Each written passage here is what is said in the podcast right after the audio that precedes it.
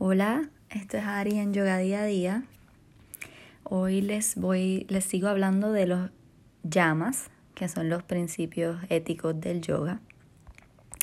Eh, estos principios van ayudando a purificar la mente y a controlar las pasiones y las emociones para evitar conflictos con otros seres, para evitarle sufrimiento a otros seres y el sufrimiento propio también.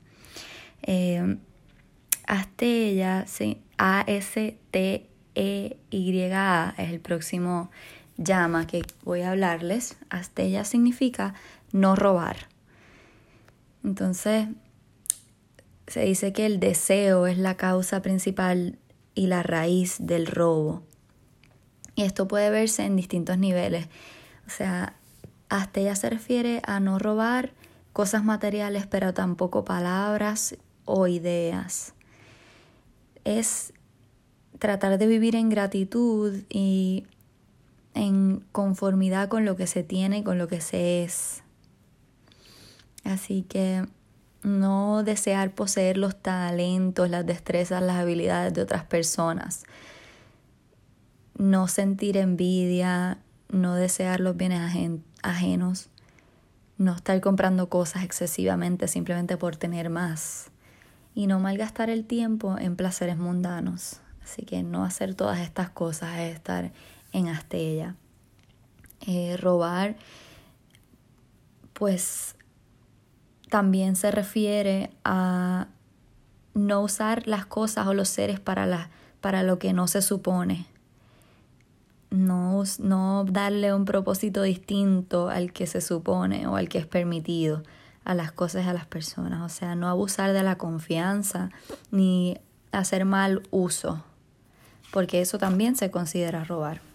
Entonces, no apropiarse de las ideas de los demás, respetar el tiempo de los demás, porque muchas veces robamos el tiempo de las personas, ¿verdad? Ya sea que llegaste tarde y dejaste a la persona esperando, o ya sea que tus intenciones con esa persona no son las que, las que la otra persona quisiera. Esto pasa a veces en, en las relaciones, ¿verdad? Uno, ay, sí, voy a salir con esta persona simplemente por entretenerme, pero quizás la otra persona está esperando algo más profundo y entonces estás haciéndole perder el tiempo. Y esto también es robar y está faltando a este principio de Astella. Así que se puede ver en distintas cosas en la vida, es tratar de de ser justo en las cosas, en los sentimientos, en las personas, ser conforme, ser agradecido y no, no apropiarse de lo que no es de uno en cuanto a materia, a emociones, a tiempo, a ideas, a pensamientos. Vivir en Astella es ser justo y no hurtar de ninguna manera.